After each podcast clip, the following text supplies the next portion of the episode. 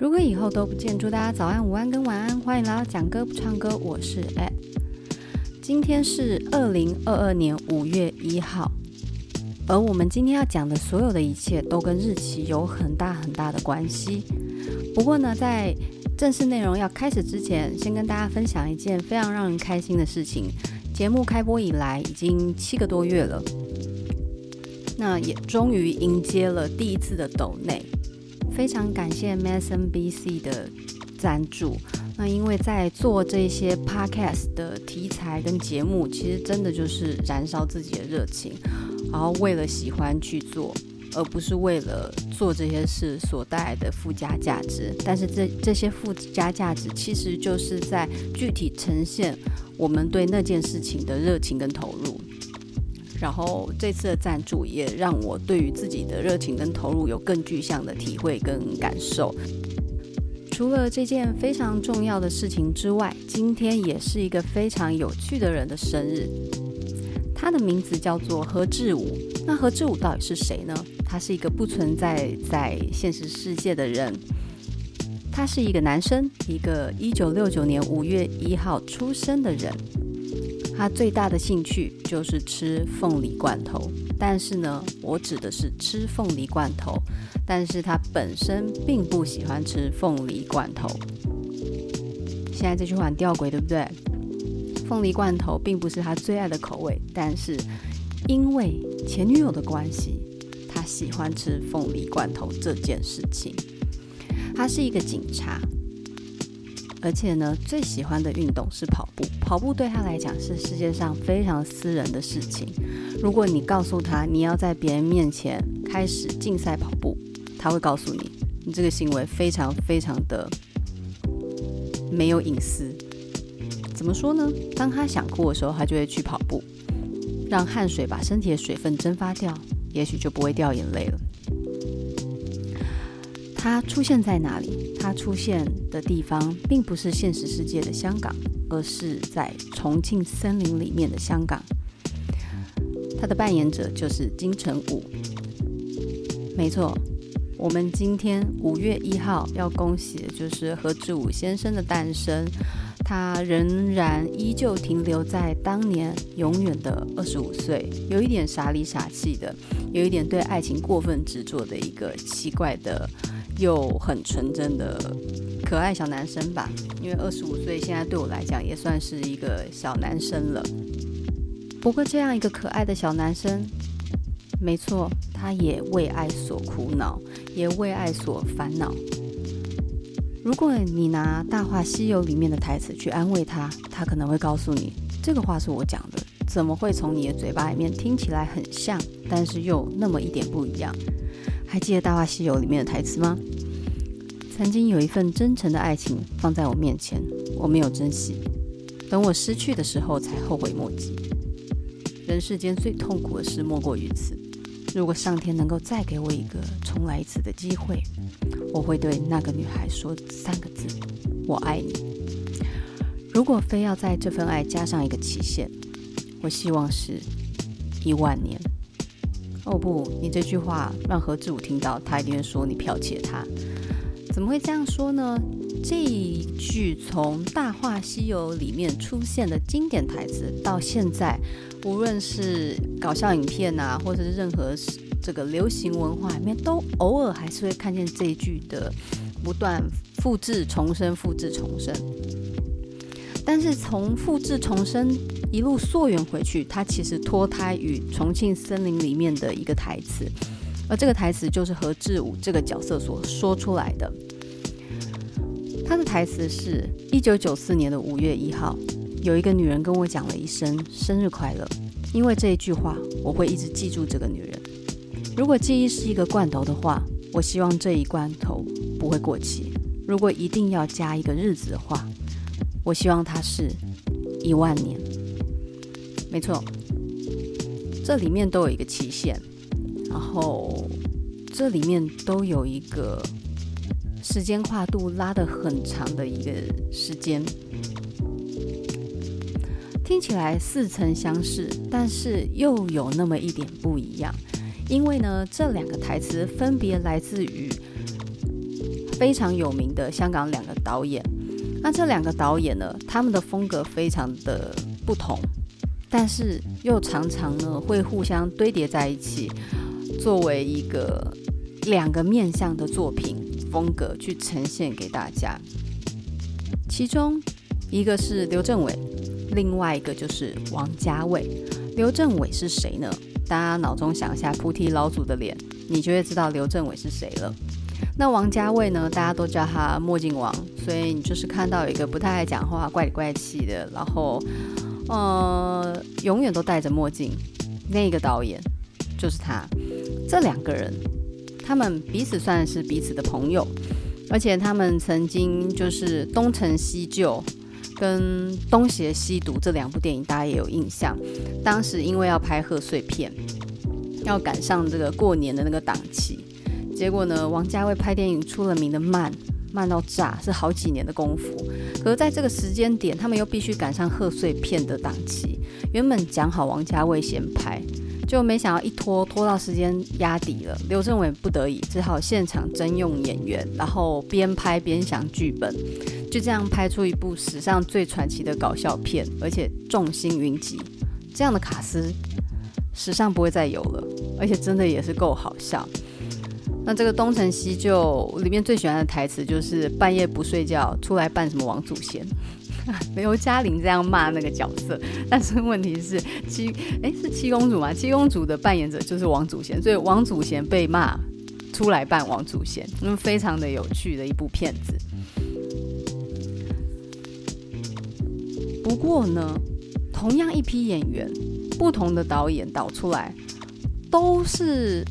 利用金庸的角色名称去做重置，去做同人，就是再创作的意思。不过你却发现，这个欧阳锋啊、洪七公在刘镇伟里面，跟在王家卫里面是完全不同的故事了。尤其是王家卫，他这个《东邪西毒》里面充满了镜花水月的感觉，然后他每一个画面。都是一个非常浓厚、浓重的一个个人气息。他在讲诗，生命的诗，然后那个生命的诗是非常悠长的，需要你很专心的去看。然后东成西就就是一个比较偏向消耗那种。临时般的一种爽片，但是这个爽片，因为它聚集了太多一些流行文化的记录，等于说，它过这个年代之后，当我们想要回头去看当时的香港、当时的华人、当时的演艺圈，那部片就非常经典的把那一些元素包裹在里面。我们只要看那部片，就会想起当年那个时代到底有什么样的不同。那刘镇伟的片子看起来真的是让人非常欢乐。那王家卫呢？王家卫是不容易消化的一个导演，尤其他的剧本也是常常边拍边改，然后甚至演员不知道自己在演什么，他会演超级多版本，最后不是拍完就没事。王家卫最会剪片，他常常把片子剪到后面，连演员都不知道原来他在演这些，哦，这是非常有趣的事情。那王家卫的电影对于一般人来讲，他需要花一点时间。那我当年其实一直到大学才开始看王家卫，那可是当时看不太懂，就简单看一下就略过，因为当时是愤青，不是文青。在出社会一阵子之后，那个时候我也像何志武一样为爱所苦，然后喜欢上一个绝对不会有结果的人，但是这个人呢，他也不是坏人。也就是说，他是一个非常好的好人，他不忍心拒绝我，他也知道我喜欢他，可是我是觉得蛮感谢他，因为他知道两个个性差距太大，所以他不会给人有一种我们还有可能的感觉，他始终保持着非常友善的距离。但是他可以清楚让你知道，我不讨厌你，可是我们真的没办法在一起。他非常非常的有绅士风度，也不会去吃别人豆腐，或者是搞暧昧啊、玩暧昧都不会。所以现在想起来，还是觉得那个人真的是翩翩君子。啊，外形不怎么样，但是他就是一个很奇怪的人。当时呢，这个挥别这一段喜欢的感觉是花很多时间，因为。其实那个时候是可以感觉得到对方是喜欢我的，然后我也喜欢对方。可是你就是知道两个人个性差距太大了，这个在一起一定是最后不欢而散。那为了医治这个奇妙的情商，因为他毕竟他没有没有没有成立关系，可是你就还是会难过。于是呢，那个时候我给自己定了一个期限。对，我给自己定一个期限，很王家卫似的。但是那时候我不知道王家卫是谁哦，呃，听过，但不知道他到底是谁。所以我那时候想说，好吧，来练习忘记一个人好了。我来试试看看几部电影可以忘记一个人。大家来猜猜看，我看了几部电影？我刚真的回去有翻到，就是有一个资料夹，就是整理，然后它的标题。好奇怪啊！标我都忘记我自己是命名这个标题，它的标题叫做“凤梨罐头四五一八一八六六”，完全不知道那个数字是什么意思，明明是自己命名的。我总共看了，来给大家五秒钟，五、四、三、二、一。答案是我看了九部电影，就。情商就治疗好了，对，非常苍白无力的疗伤经验。对，九部电影我就我就没有那么的没有那么的执着了，而且其中我还夹杂了两部恐怖片吧，然后一部非常香艳刺激的片子。为什么我会我会用这种电影来治疗自己啊？好有事！然后其中还有一个是《八面埋伏》里面那种很很很恐怖的那种死法，这样。等一下，我当时这是多久以前了？这个这个我真的不知道是多久以前了。我看一下，这个二零一七年的事情了，五年前，五年前的自己，我我真的我真的不懂我自己。对，那当时呢，在透过电影疗伤的过程里面，我看了一二三四五五部王家卫的电影哦，有这个《蓝莓之夜》。然后《东邪西毒》《阿飞正传》《堕落天使》以及《重庆森林》，那这几部是非常有名的王家卫的作品。也就是当时看完，然后就开始陷入在王家卫的语电影语言里面。他的电影语言有非常明显的个人味道，即便他在《蓝莓之夜》里面是用了。这个诺拉琼斯跟这个裘德洛来拍一部爱情片，可是你仍旧感受得出来王家卫他在镜头的语言。那王家卫有一些比较特殊的运镜手法，跟大家简单的讲一下。比如说我之前就有提过抽帧，我们的一个影格里面，它可能有固定几个格数，王家卫他会把其中几个格数抽走，让画面有一种跳动感，在这个跳动感就可以制造出。不连贯，可是呢，又能让剧情不断裂的一个方式。那在这个过程里面，我们会无比专注在那个镜头的运作里。好，这是他非常具有个人特色的地方。然后在他的电影色调都有经过调整。不过很可惜，我当时在看《东邪西毒》的时候，它已经是复刻版，然后画面太弄得太美肌了。因为毕竟当时好像影碟是有受损，所以有修复过。那整个画面就是太唯美，不够好看。好，今天我们不要讲把王家卫的讲太细，因为真的不好懂。我们就单就今天何志武生日这件事来跟大家说一说何志武他所在的重庆森林里面到底是什么样的面貌。然后我要先把画面关掉，因为一直出现八面埋伏里面很恐怖的那个被。冰到裂开来的这个 body 看了有点不舒服。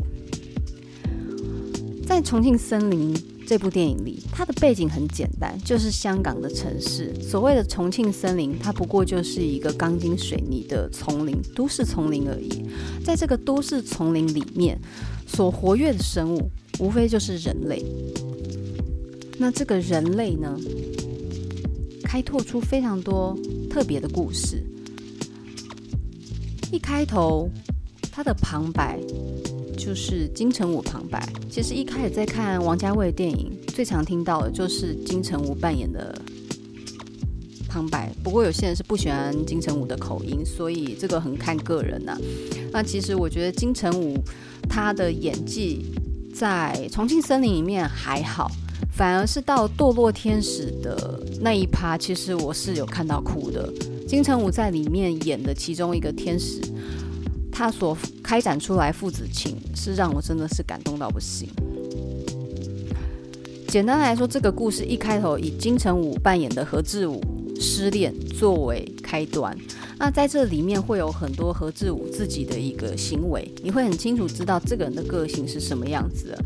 他是一个警察，然后他其实透过旁人的旁白，你知道他已经跟他女朋友阿妹分手了快一个月了。但是对阿妹来讲是分手，对何志武来说只是闹小脾气不理他而已。然后这个老板还有刁他一下，哎，那么久啦，怎么还没有和好？也不是刁啦，就是关心。然后他也说啊，女孩子嘛，小耍耍小脾气，很快就好了。但是呢，你接下来下一画面就是金城武不断的打电话打去阿妹的家里面，跟他妈妈闲聊，还说哦，我没有要找阿妹啊，我我你千万不要跟他讲我有来找他。然后妈妈要赶时间嘛，就他就说他要问候爸爸，爸爸问候完要找三姐四姐。就后来人家很委婉跟他讲，就是大家有事情。那这种感觉你就知道他其实已经被分手了，然后他拒绝接受这个事实。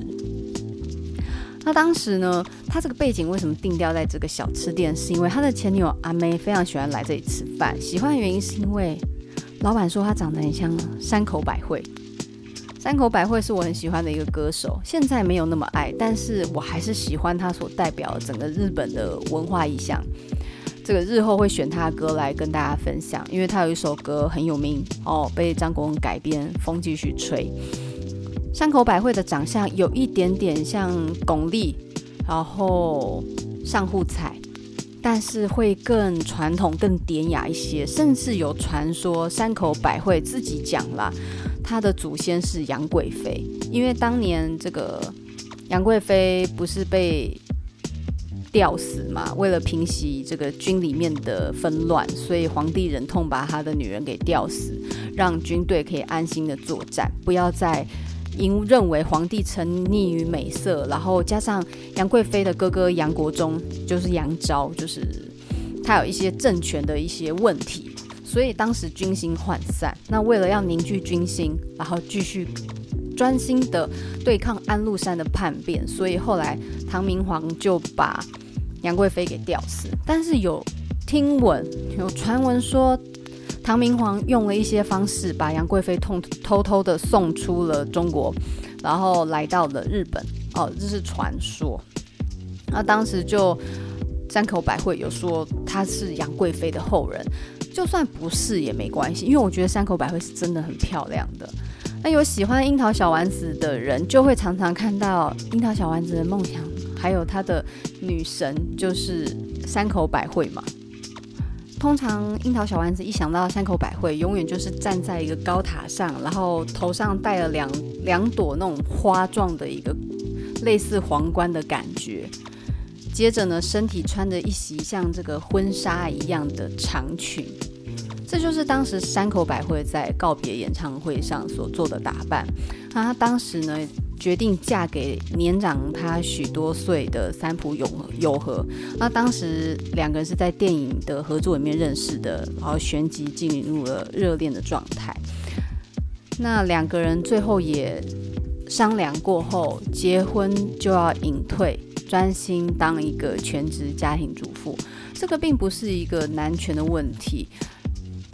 当然，多少是有日本文化背后所带来的原因。那有些人会觉得这是比较可惜的。但是山口百惠她本身一直以来就很向往当一个妈妈，当一个在背后支持丈夫的太太，这是她的希望。所以，虽然有些人可能会认为这有点男权社会的感觉，但是毕竟山口百惠是喜欢的，那我们也不好说什么。她当时隐退的时候就有办演唱会，那真的是。全日本都轰动，都落泪这样子，也就是这样呢。山口百惠她就成为一个女神的代名词。那你想，一个小吃店老板说：“哎，长得好像山口百惠哦。”那女孩子听着就心花怒放。那在这个旁白里面，金城武这个角色，我们就何志武。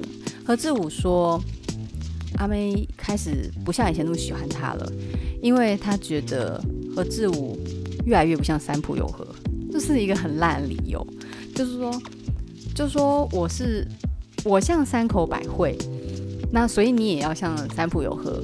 然后这个时候呢，当我对你感觉那么深，没那么深的时候，我就觉得你不像三浦友和，我就为了这种原因开始跟你疏离，是不是有点奇怪？然后当时呢，比较流行的一个联系文化就是抠机，跟手机不一样。以前的抠机是双方都会有那种 BB 扣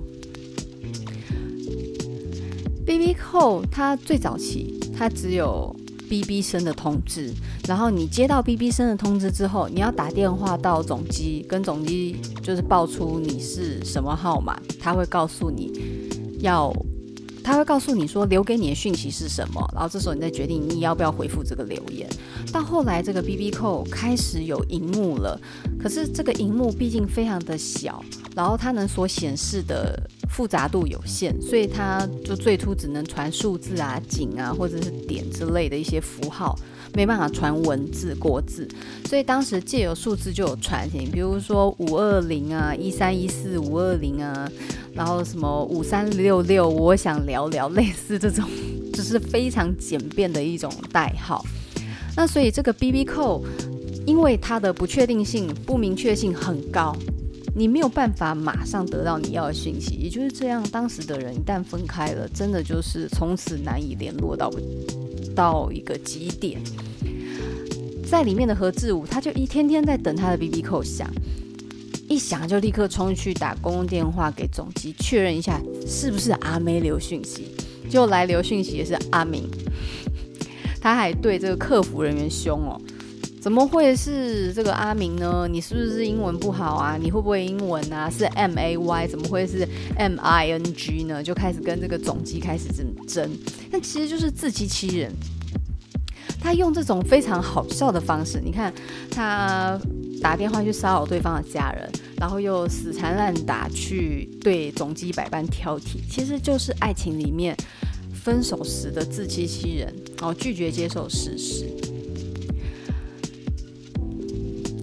与此同时，这部电影又开启了另外一条线。刚才那条线就是失恋警察的路线。那失恋警察路线，他最后终结在他开始因为四月一号那天被谈提分手之后，做了那些徒劳无功的尝试之外，他还决定从四月一号开始，一直到五月一号这里一个月的时间，每天就吃阿妹最爱的凤梨。然后，但是凤梨不是到处都买得到，所以他就吃凤梨罐头。这个凤梨罐头呢，一定要是五月一号到期的那个期限，然后开始这样吃。如果他吃满三十罐，阿妹还是不回来，他就知道这段感情跟罐头一样过期了。在他做这些尝试的时候，另外一条线路，我觉得这条这条线比较不容易被注意到。因为它非常的模糊，然后它里面的题材太超现实了，就是它不那么亲近。因为这里面这条线路是林青霞所饰演的一个女毒贩，那这个女毒贩呢，她的感情线在里面也讲得很不清楚，你感觉出来她跟其中的一个白人是有感情的连接，但是都不是很明确的表达。那也就是说，这个女毒贩她要进行毒品交易。但是呢，被黑吃黑。那在这一段的时候，他的旁白就是林青霞开始自己讲自己的故事。那林青霞这个女毒贩，她的形象就更明确了。她戴了一个非常突兀的金色中长卷发，然后总是呃戴着墨镜，有时候甚至还会穿上雨衣。啊，就有人问她，但是呢，她觉得她没有办法。确认天气的好坏，所以他常常就会雨衣跟太阳墨镜一起戴着。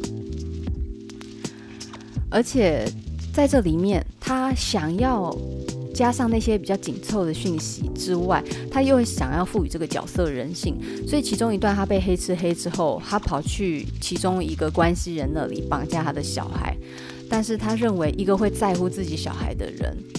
不需要这么做做到绝，所以他后来还是把小孩就是什么也没做，就让小孩跟他爸爸妈妈团圆了。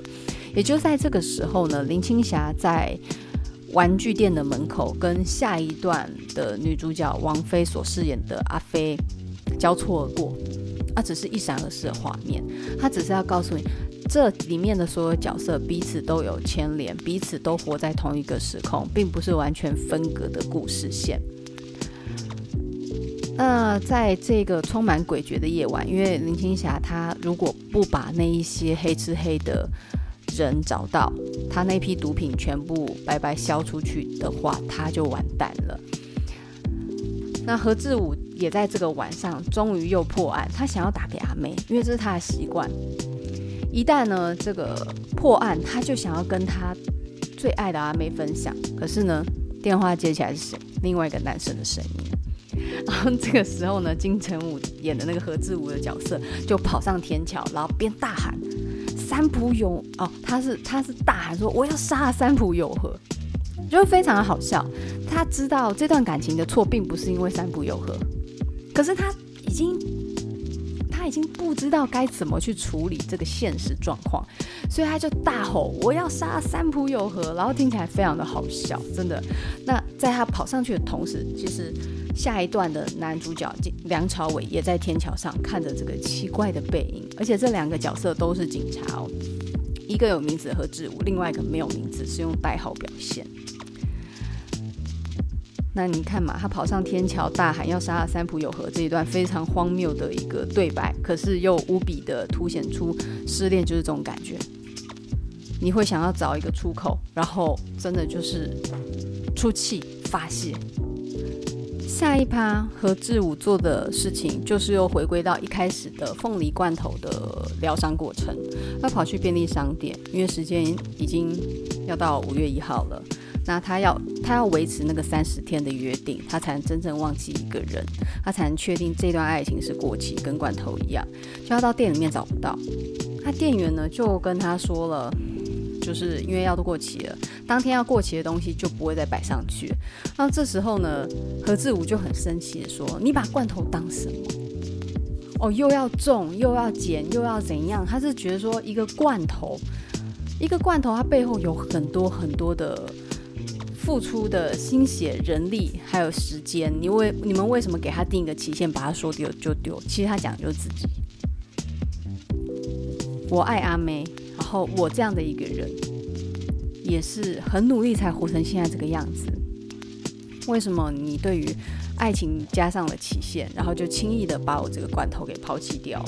然后当然店员就有回他说：“你你同情罐头，那你怎么不同情我？”我又要搬，然后又要剪，又要怎样，然后又要贴标，干嘛的？你怎么不来想想我？所以借由这个荒谬的对话面，他其实何志武在讲就是他自己。那这个时候呢，到外面去啊，因为这个店员觉得他真的超烦的，就搬了一大箱过期的五月一号罐头给何志武。何志武拿到外面想说，哇，很多哎，他就分一个给拾荒者，拾荒者说这过期了，我不要。哦，就很好笑，就是他万番宝贝的五月一号到期的罐头，连拾荒者都不要。这个世界上每一件事真的都有期限，期限到了就什么也没用了。而且感觉好像只有他珍惜罐头，对不对？No，他那天吃完最后一个罐头，然后他选择要忘记阿妹。其实连他也落落进了期限的圈套里面。他好像讲的他很在乎这个期限，但是当期限一到，他自己也抛弃了那段感情了。所以我觉得何志武这个角色在对感情的态度上面，蛮多的孩子气。他一直坚持。罐头有期限这件事是很悲伤的，但是同时，他也给自己的感情加了一个期限。别人的期限他不要，他要加上自己的，然后好像很宝贝的珍惜那个罐头，也就是他自己的心。但是时间一到，他就又把自己的心给清空了。所以何志武这一段线就真的确定结束了哦，因为他对阿妹的感情随着时间的到来，五月一号他生日这一天，一切清空，重新开始。那也就在这个时候呢，林青霞这角色，因为他在追逐他的毒品到底去哪里的同时，开始逃难，开始追凶，开始找出源头。而于此。林青霞的角色跟金城武所饰演的何志武在酒吧里面相会。那当时呢，因为何志武已经确定要清空自己，忘记阿妹，所以他就说，在这分钟进来的人，我就会爱上他。那竟然是谁？对，就是那个女毒贩。警察爱上女毒贩。超级禁忌的关系，你知道，爱情已经是一种很隐私的事情，再加上一些禁忌的关系，就会让人觉得热血沸腾。那这段禁忌的关系不是我们想的这么火辣，而是一个想要重新开始，另外一个还没有解决前面的问题，不只是黑吃黑，在这个黑吃黑里面，你可以察觉出来。一个关系正在被取代，因为林青霞那个角色，她佩戴了一个金色的卷发，我刚刚讲非常突兀的一个金色中长卷发，哦，非常的假，很故意的。然后你一直会记得她那顶假发的同时，就看到跟林青霞那个角色有对眼过的一个白人，他拿着这顶金色假发套在了厨房里面的一个，应该是另外一个。印度裔吗？不是印度裔，那个不像是印度，就是另外一个东南亚脸孔的人的身上，或者是华人。因为其实我对脸孔不是认得很熟，反正他就戴在另外一个女生的头上，然后那个女人就戴着一模一样造型的假发，跟那个白人热吻，所以你就知道那个假发所代表就是这个白人男性他所想要的女生的外形。那你就知道林青霞的角色就是曾经他的爱人，可是对这个白人男生来说，他爱的不是林青霞这个人，而是他所塑造的外形。所以林青霞照着他要的外形变成了那个样子。那这份背叛呢，其实给林青霞带来的打击非常的大，所以那个时候他带着非常多的情绪。不但要追凶，找出黑吃黑之外，他也要去解决他对于爱情的困惑。那当然，他解决了那些对他黑吃黑的人之外，他也开始要清空他所有的关系。那那一天，他在跟那些黑吃黑的对手对抗的时候，他非常的疲倦，然后一路逃逃到酒吧里，遇到了这个傻里傻气的何志武。然后喝酒喝到烂醉，哪里也不能去，所以呢，何志武就带他去了旅馆。哦，什么事都没发生啊，就是女生躺在床上熟睡，男生就是一直点着各式各样的食物吃到炸。然后到天快亮的时候，何志武替他脱了鞋子。你们知道，脚是非常具有性感官的一个代表。这里面的台词他说。他的妈妈曾经说，穿着鞋睡觉的女人脚会肿，所以他替她把鞋脱下来。然后他认为，像她这么漂亮的女孩子、女人，鞋子不应该是这么脏的。她应该非常非常的累了，现在帮她把鞋擦干净，然后离开了那个房间。啊，当他离开的时候，女生醒来。那这个时候，何志武就在雨中，一大早的雨中开始奔跑。是雨中吗？我自己画面有点切得不清楚。他就开始一路的跑跑跑跑跑，那你就知道这就是何志武想哭的时候。当他想哭，他就开始跑。不过也就在这个时候，他接到了一个 BB call，然后他打到总机里面，不是阿妹。他说，刚刚他带那个女毒贩投诉的那个房号。他说：“几零几房号的住客跟你说一声生日快乐。在这声生日快乐的同时，同时何志武永远记得这个女人，而这个女人也在这个时候枪杀了背叛他的那个白人男子。画面就转到当时白人男子被枪杀的时候，准备要喂猫咪的那个过期呃快要过期的罐头，五月一号的罐头。哦，这是刚刚这一段的故事。那其实讲的有点琐碎，但是第一次尝尝试哦，因为其实我正在为后面要做的一些比较几比较呃更重要的几个议题在练习，所以今天算是一个简单的尝试。试一下怎么样可以把电影讲得更清楚一点，但是看起来好像失败。不过没关系，我们重新整理一下。重庆森林的第一趴有两条线，一条线是何志武，我们讲明明星的名字好了。第一趴的线是金城武，金城武被他的女朋友阿妹抛弃了，然后他运用罐头吃三十天这件事情治疗情伤。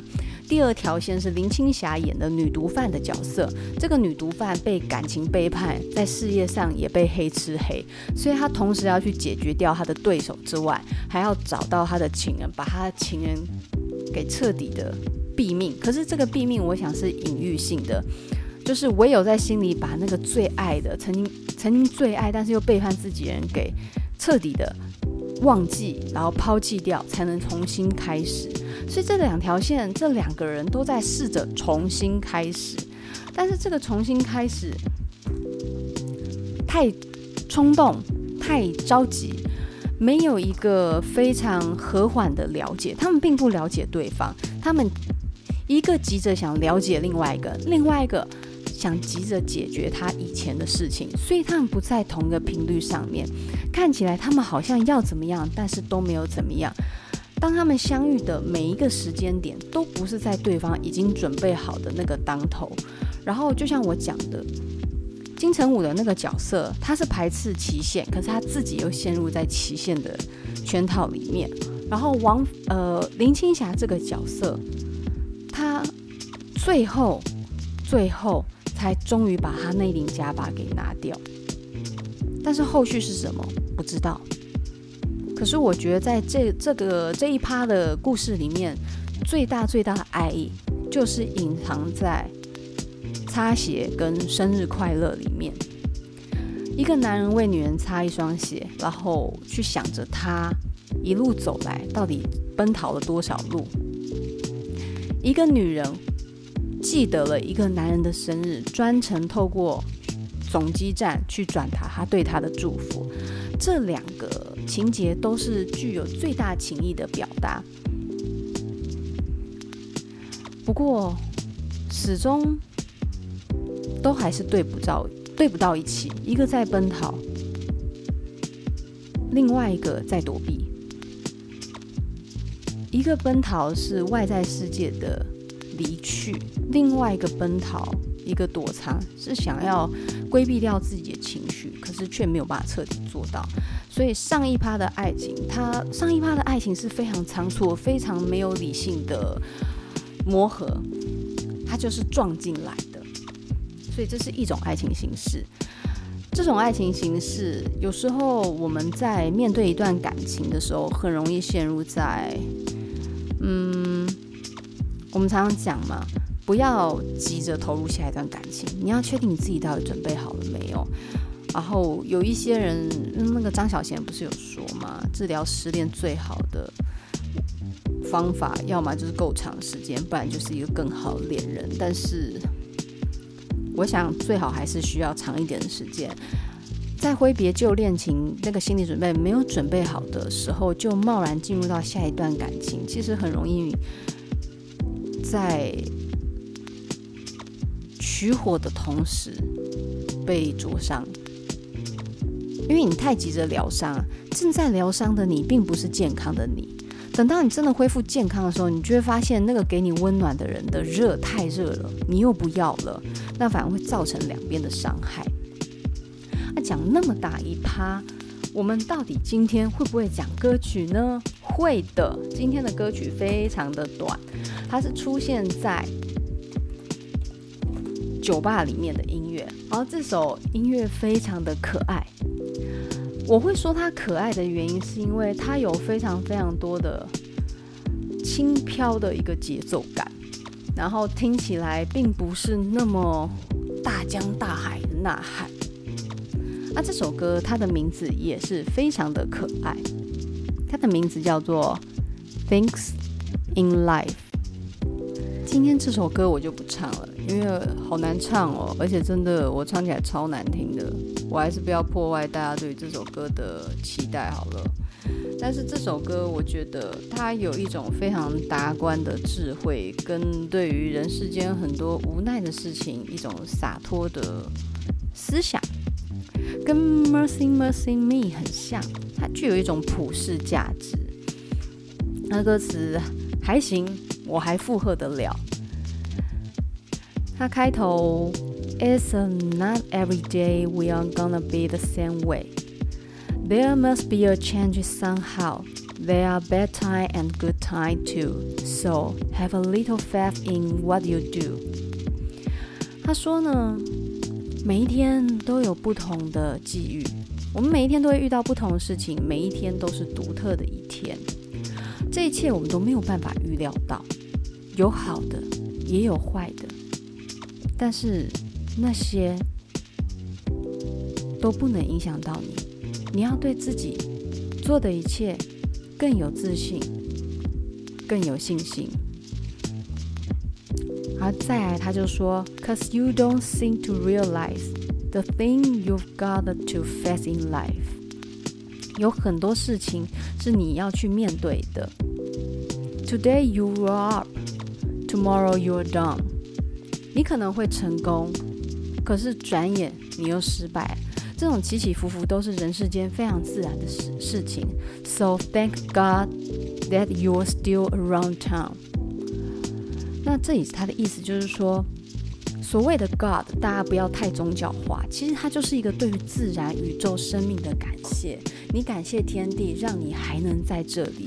然后你还活着，你还能这样唱歌欣赏世间的美好，你还能吃饱喝足，但是并不是阿 Q 的觉得说哦，我们这样就好，而是说，尽管我们失去，但是我们还拥有一些什么，否则我们不能去领略自己的失去。你能够去体会我们的少跟多，是因为你还活着，这个生命就足以让你去感谢一切了。而且他这首歌并不是全然的认命哦，他说。So we have got to work like slavers, or slaves.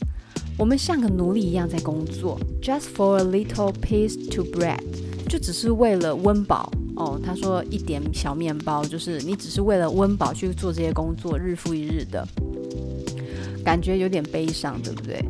但是呢，他说，But as we go along each day, we'll find happiness to soothe All might，我们在互相支持跟鼓励，然后一起努力的活下去。然后在这个相伴的每一天，我们都更有动力的活着。Cause it's not every day we are gonna be the same way。我们依然会面对不一样的每一天，即便遇到了狗屎般的一天。你仍然在明天又是重新洗牌一次。我们永远都有在新的机会去面对我们的人生。There must be a change somehow。总是还会不一样的。There are bad time and good time too. So have a little faith in what you do。所以你看，它就是非常励志的歌。世间变化无情，我们总会遇到挫折。虽然我们为着非常基本的温饱。在努力，然后活得有些卑微，可是明天又是新的一天，我们永远永远有新的可能。所以这首歌听起来是非常温暖。那它的旋律是怎么样呢？我哼一下哈，大家见谅。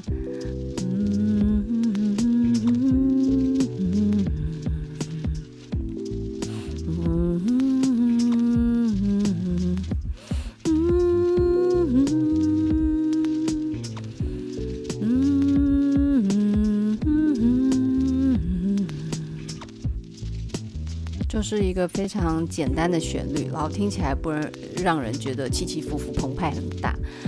那它有一点像是，我觉得这，这首歌曲啦，你们听原原本的歌曲就会明白，为什么这首歌充满了温暖，然后喜悦跟平和。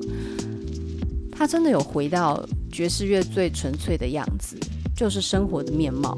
因为我记得我有跟你们说，所谓的蓝调，其实就是除了圣歌之外，他们还能够抒发对于这个生活的一些情绪啊、小压抑啊、小低沉、小忧郁。那这首歌，它有一点点、一点点对于生活的不满，可是这个不满是很温柔的。即便这个不满让人不舒服，可是我们放眼的是更大的世界，我们不沉浸在这种过度的忧郁里面，所以这首歌听起来就是非常的轻快。因为今天我又再重新温习了一次《重重庆森林》，然后我听到这首歌就觉得天哪，好好温柔的一首歌哦，那真的可以让人在谷底里面重新。重新慢慢的爬回来，不会说一听到就像直升机一样飞到天空上去，可是你可以很明确察觉出里面那种正面积极的能量，然后又不会像圣歌一样，就是然后逼你要飞起来这样子，没有没有没有，它不是这样的歌曲。这首歌曲。他为什么这么的有特色？最重要是他的创作人是来自牙买加，然后他的音乐类型是叫做雷鬼乐。我以前完全不知道什么叫雷鬼，然后我觉得雷鬼乐这个雷鬼名字翻得有点差劲，因为它会让人误解这是这这这样的音乐它所发生出来的一个感觉，好像是非常的这种激烈剧烈的，但是其实它不是，它是一首一种。有点像民谣了，他把日常生活上一些比较细碎的事情写在歌里面，然后用了有点像爵士乐跟蓝调一样，会用反拍。那基本上雷鬼音乐它就是一种比较缓慢的摇滚，哦，比较缓慢的一种情感抒发的曲类，而且呢很喜欢用贝斯，所以它的节奏是明确的，而且它就是贴近生活歌，它被定调在那种什么节奏蓝调的其中一种。而且呢，雷鬼乐它其实更偏向的就是牙买加，它是非常具有国家概念的一种曲风。你应该很少听到白人的雷鬼乐吧？因为雷鬼乐它具有一些重要的文化在支撑它。所以那时候我看到哈，雷鬼乐原来是这个意思哦，那我也就是。他的那个翻译我不知道是谁翻，就是翻成那样就会让人觉得很不想要去理解。那其实雷鬼乐除了节奏蓝调啊，节奏蓝调就是 R&B 啦，或爵士乐，或者像 Mental Mental 这种音乐类型，改天可以聊一下。然后还有一些拉美音乐、非洲音乐，而这种音乐就会让人跟着这种节拍开始摇摆，可是又不是激烈到那种好像大家会心脏病发一样。那重点就是它是慢节奏的。它是非常慢节奏的音乐，但是它的节奏感是强烈的。那这样讲有点矛盾，对不对？诶，你说它很慢，可是它又很有节奏，然后这个节奏很强烈。呃，那个概念有点像是，嗯，坚定有力，一字一句说话的感觉。哦，这是我对于雷鬼乐的一个感受度是这样。那我不知道你们听起来是怎么样，所以呢，跟大家分享，就是我我今天花了一点心思哦，在我的 Spotify 的那个账号啊，就是有建立了一个音乐清单，然后这个音乐清单里面，我会把我所介绍的所有歌曲集结起来，然后变成说，如果你们有在用 Spotify 的人，你可以用这样的音乐清单去一路播放我所介绍过的所有歌曲，然后就不用哦一首一首这样翻了。因为刚好我自己诶也可以拿来听一下，嗯，我自己这样看一下，真的介绍起来也不少歌诶，八十首，然后今天这样就八十一首了，啊，希望可以丰富大家的音乐库。那用来用去，真的就是觉得 Spotify 比较好用啦，我自己觉得啦。然后它在那个数据的推播上面也比较符合音乐类型的推播。你在选歌的时候会听哦，这首歌。好像可以听听看，然后就会喜欢上。其他 YouTube 的演算法跟 KKBOX 的演算法最近就是对不到我的口味，所以我觉得，如果你是有习惯用 Spotify 的人，可以尝试看看，就是你就是一样嘛，上这个 Spotify，然后打讲歌不唱歌，我待会会贴链接在底下，然后你就会查到。有一个清单，有一个播放清单，叫“讲歌不唱歌”节目总集数歌单。然后，如果你是习惯听音乐的人，你就可以考虑用这个歌单去播放，然后可以很轻松的马上找到浓缩所有我所介绍的歌曲清单。那今天这首非常温暖、扎实，很像一个大哥哥在跟你说话。他也没有讲很严肃的大道理，他也知道你所面对的困境，他也明白。我们要面对的都是一样的喜怒哀乐，哦，可能情节不一样，可是生命中那些事情我们都躲不了。就好像在那些音符里面，他温柔、轻声的告诉你：“我知道你会受伤，但我知道你也会好起来的，你会的。”然后这样的句子里面，你完全不会让你觉得很勉强、很逼迫。因为我一直有讲，就是如果你是生命中有困扰的、心情上低落的，真的很受不了听到别人说“加油，加油”，要加什么油？有时候，有时候会低落，原因就是太过加油了，一定会好起来的。但是。不要逼我，现在就是那种感觉。没有啦，我最近没有遇到什么困境啦，我只是在揣摩那个心境。大家不要紧张啊，这个不是一个什么恐怖的直播。没有，我的意思是说，你们要相信我们会好起来，但是不要逼我现在好起来给你们看，因为复原这条路需要时间啊。好，过头，在那边在那边身心科呼告法这样。啊，总之就是今天被这首歌彻底疗愈，因为其实我原本有四五种四五首歌想要介绍，可是就你们有看那个文化部，我觉得文化部好，我们现在不谈政治太细节的事情，当然现在政治有它的问题，但是文化部就是昨天发的一个文案，我好喜欢哦，完全深得我心，他就是用那个重庆森林的梗嘛，凤梨罐头梗。因为他说不止凤梨罐头会过期，易放券也在今天过到期哦，就是大家要赶快去看电影什么的，就是赶快参加文艺活动。我觉得有点烦哎，就是你是叫我们要小心谨慎，又鼓励我们消费，到底要我们怎样？就是人民是非常矛盾的。重庆森林四月二十二号复刻版四 K 在电影院上映，我现在在等《花样年华》，但是重庆森林跟堕落天使又是必看。所以我打算，对，我我最近还是找时间去看一下好了。我想看《重庆森林》，然后《堕落天使》，还有《花样年华》。那那个，既然另外一个梁朝伟跟张国荣演的那个春，那叫春什么？春光乍现。我我那个还好，我兴趣不大，因为我比较着迷在。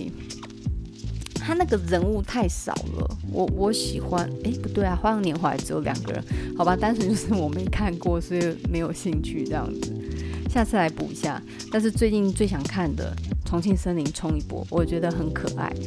那下一集我们一样会来介绍一下《重庆森林》下一趴的恋情。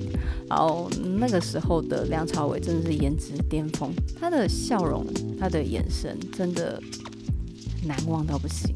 但是因为今天时间有限，所以我们今天就先介介绍一下金城武跟林青霞这一趴大致上的线，然后还有他们双方所产生的一个双方在面对感情离别时展现出来的不同态度，然后在那个王家卫的镜头语言里面。都用一种极其夸张，但是又非常贴近我们心里的方式去运作。这个意思就是说，电影里面的人物会用一些不符合常理的行为去表现我们遇到那件事的情绪状态。